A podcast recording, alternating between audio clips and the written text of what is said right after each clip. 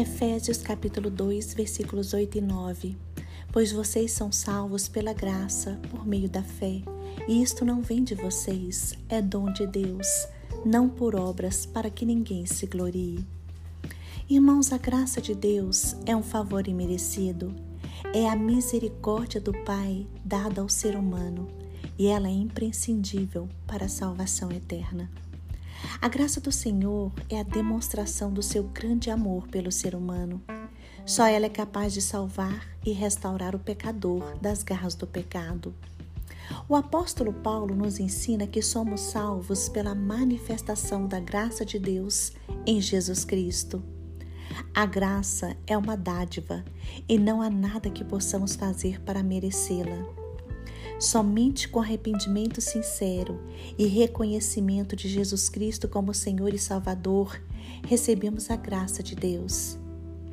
Jesus Cristo morreu e ressuscitou ao terceiro dia como propiciação para os nossos pecados.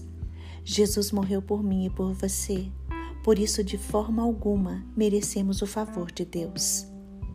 A graça do Pai não pode ser conquistada por mérito mas ela está à disposição de qualquer pessoa com o coração quebrantado.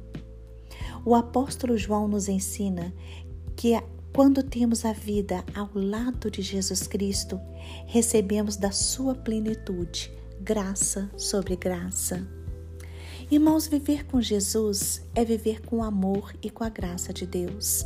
A presença de Cristo é a nossa segurança. Por isso, hoje, se apresente a Deus com um espírito arrependido e um coração voltado para Ele. O Salmo 51, versículo 17 diz: Os sacrifícios que agradam a Deus são um espírito quebrantado, a um coração quebrantado e contrito, não desprezarás, ó Deus.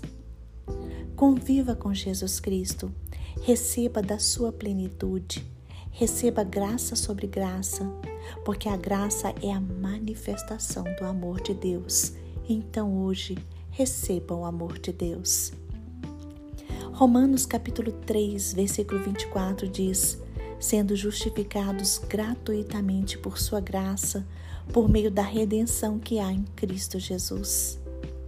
Saiba que por meio da graça você tem comunhão com o Pai e a sua comunhão foi completamente restaurada. 2 Timóteo, capítulo 2, versículo 1 diz: Portanto, você, meu filho, fortifique-se na graça que há em Cristo Jesus. Não há nada que você possa fazer para ser remido ou lavado no sangue do Cordeiro, a não ser pedir perdão. Pedir perdão a Deus e confessar Jesus Cristo como Senhor e Salvador da sua vida.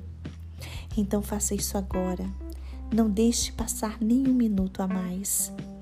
Tenha certeza que a graça de Deus é o maior presente que você já recebeu. Desfrute desta graça, desfrute da graça do Pai e viva dias mais tranquilos, amparados por esta graça.